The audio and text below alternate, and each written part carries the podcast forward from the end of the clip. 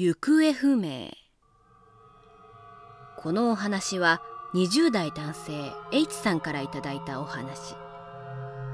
H さんが中学生の頃の不思議な体験を聞かせてくれました。中学2年生の夏。H さんは所属しているサッカー部の合宿に行ったそうで林間学校などで使われる山の中の宿泊施設に泊まった H さんたちサッカー部。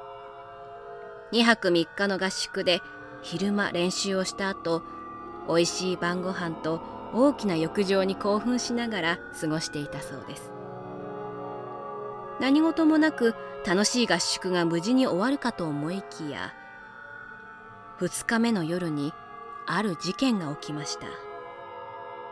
その夜は特別にテレビを見てもいいと顧問の先生に言われて夏の時期もありホラー番組を見ることになりました。ただホラーが苦手な部員もいたため見たい人と見たくない人でそれぞれ分かれその夜は過ごすことになったそうです。もちろん H さんは見たい人だったので仲間と一緒にホラー番組を見ていました。そして番組もいよいよ佳境というところで H さんはあることに気がつきました。仲のいい部員の一人仮に A さんとしますが A さんがさっきまで自分の隣で一緒にホラー番組を見ていたはずなのにいなくなっていたのです。トイレに行っているのかな？と思い初めは気にしていませんでしたがなかなか戻ってきません。そもそもいつトイレに立ったのか自分のすぐ隣にいたはずなのに動いたり立ったりしたらすぐに気がつくはず。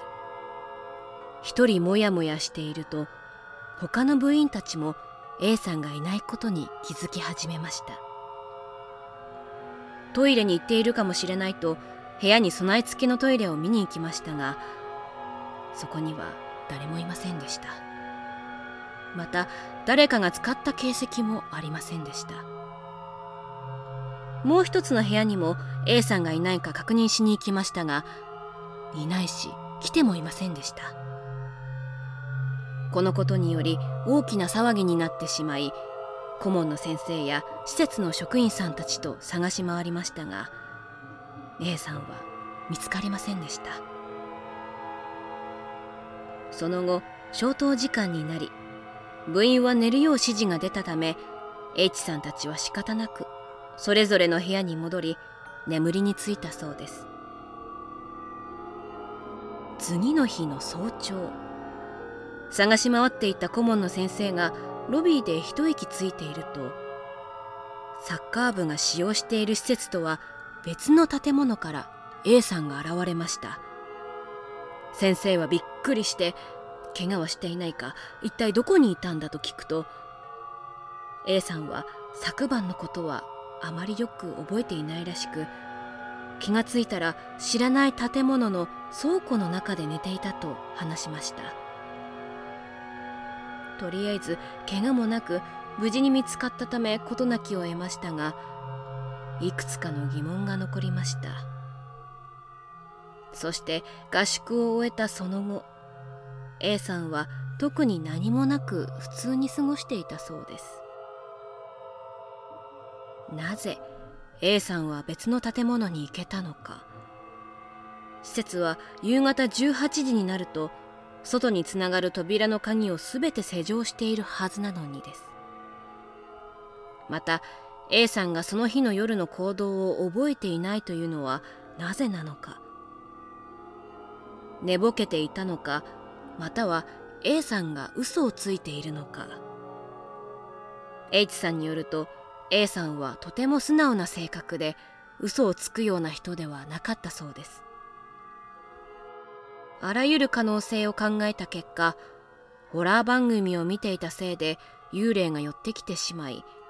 A さんは何かに取りつかれてあのような行動をしてしまったのではないか。最後に H さんはそう話してくれました。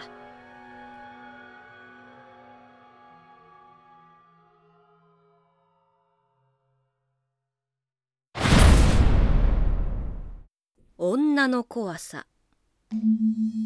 これは20代前半の男性 M さんからいただいたお話。このお話は彼が高校生の文化祭の準備期間に起きた出来事だそうで。M さんのクラスは出店をすることになり M さん自身は文化祭実行委員として忙しい日々を送っていました。出店をするにあたって看板を作ることになりクラスの男子たちが制作の担当になりました。M さんは直接看板の制作に関わることはしませんでしたが様子を見に行ったり時にはアドバイスをしたりなどクラスの男子たちと協力しながら制作に取り組んでいました。そしてその日の夕方には看板が完成し男子たちは納得のいくものができたということで満足げに帰っていきました。M さんは実行委員会の仕事もあったためその後もせわしなく学校内を動き回りました。あらかた委員会の仕事が終わりペンキの乾き具合を確かめに看板が置かれている教室へと向かいました。教室前に着くと自分より先にクラスの女子たちが看板の前に集まっていました。なんとなく教室に入るのにためらいを感じ女子たちの様子を伺っていました。すると突然女子たちは男子たちが一生懸命作った看板をペンキで塗り直し始めました。え？とつぶやき唖然としていると女子たちの会話が聞こえてきました。男子ってほんとセンスない。こんなんじゃお客さん全然来ないよ。私たちで新しく塗り直そう。と言いどんどん塗り直していきます。あまりにも女子たちの勢いがすごすぎて M さんは声をかけることができなかったそうです。しばらく経って女子たちは看板を塗り直し終わり男子たちと同様満足げに教室を後にしました。M さんは誰もいなくなった教室に残り新しくなった看板を見ました。作業中女子たちが男子の悪口を言いながら塗り直しているのを思い出し何とも言えない心地になったそうです。その後ももやもやしながら帰宅してその次の日男子たちが自分たちが作った看板が全く別のものになっていることに気がつき騒いでいました。そんな騒ぎを尻目に女子たちは何事もなかったかのように振る舞っていて M さんはぞっとしたそうです。看板作りの過程を全て見ていた M さんは男子たちには何も言えずそのまま無事に文化祭を迎え終えることができたそうです。しかし M さんは看板作りの一連の出来事のせいで気持ちよく文化祭を終えることができず心残りができてしまったそうです。最後に M さんは女子って気が強くて何でもかんでも相談せずにやってしまうからちょっと恐怖を覚えました。語ってくれました。